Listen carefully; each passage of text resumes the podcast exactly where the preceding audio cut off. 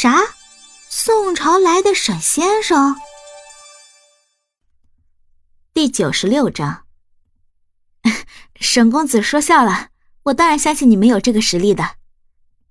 导购员一时之间变得有些惊恐，以为自己说错了什么话，才会招来沈雪峰这么一句突如其来的冷嘲热讽。在他这种常年在店铺里工作的看来，这种话和冷嘲热讽就是没有任何区别的。他战战兢兢地望向沈雪峰，说：“希望自己诚恳的态度能够获得他的原谅，而不是进一步的加深的厌恶感。以沈家的地位来说，如果沈雪峰对自己讨厌到了一个程度，他完全可以叫总经理来，当着总经理和其他员工的面投诉自己，那么自己的这一份工作就不可能保得住了。”导购员十分相信一件事。总经理会选择自己，还是会选择一位拥有超级实力的客户？这位客户还有可能为他们这家店铺带来源源不断的客人，这是最重要的一点。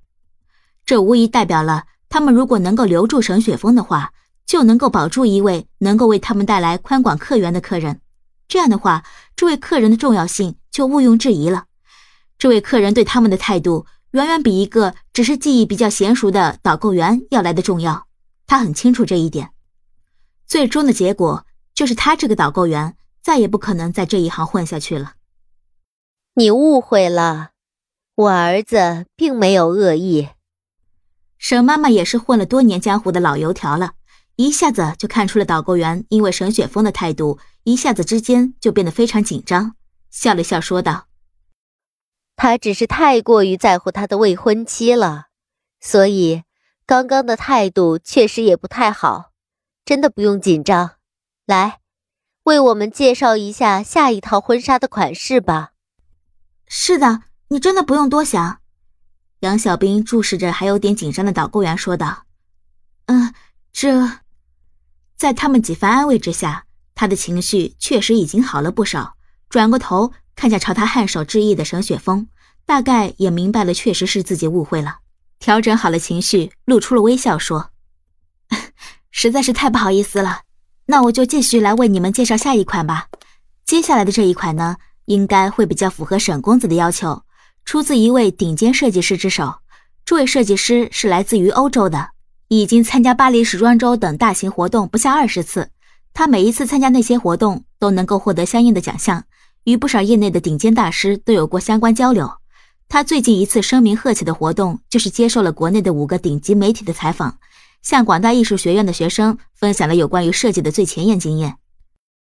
哦，你说的是那个设计师呀？我知道他的。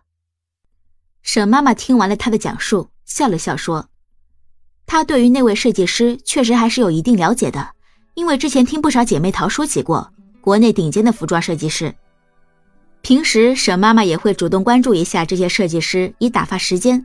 而且其中有不少设计师设计的衣服确实是非常的好看，有一部分穿在她的姐妹身上，那叫一个合适。沈妈妈印象特别深的是，在她看过的全部的衣服当中，有一条也是出自这一款婚纱设计师之手的长裙，淡金色和白色相间的款式，采用了顶级面料，并且选取了最好的加工厂来进行加工制作。即使是用了相对比较高的价格都没有关系，因为他们是顶级的设计师，他们的作品不是一般的设计师、一般的从业者能够给得出来的。顶级的设计师的作品一定要交给最优秀的工厂来制作，否则就是对他这件作品的侮辱。如果那样的话，他宁愿不把他的作品拿出来进行加工。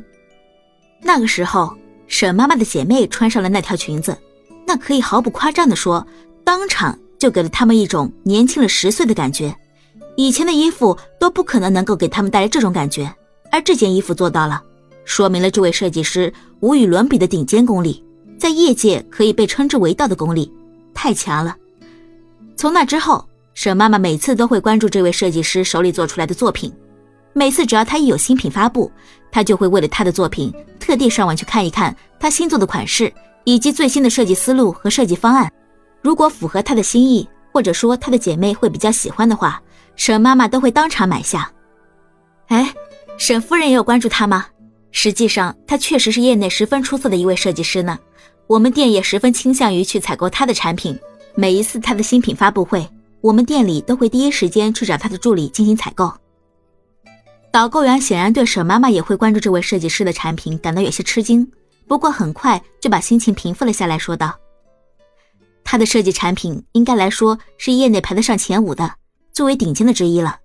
不知道沈公子和杨小姐觉得这一款怎么样？”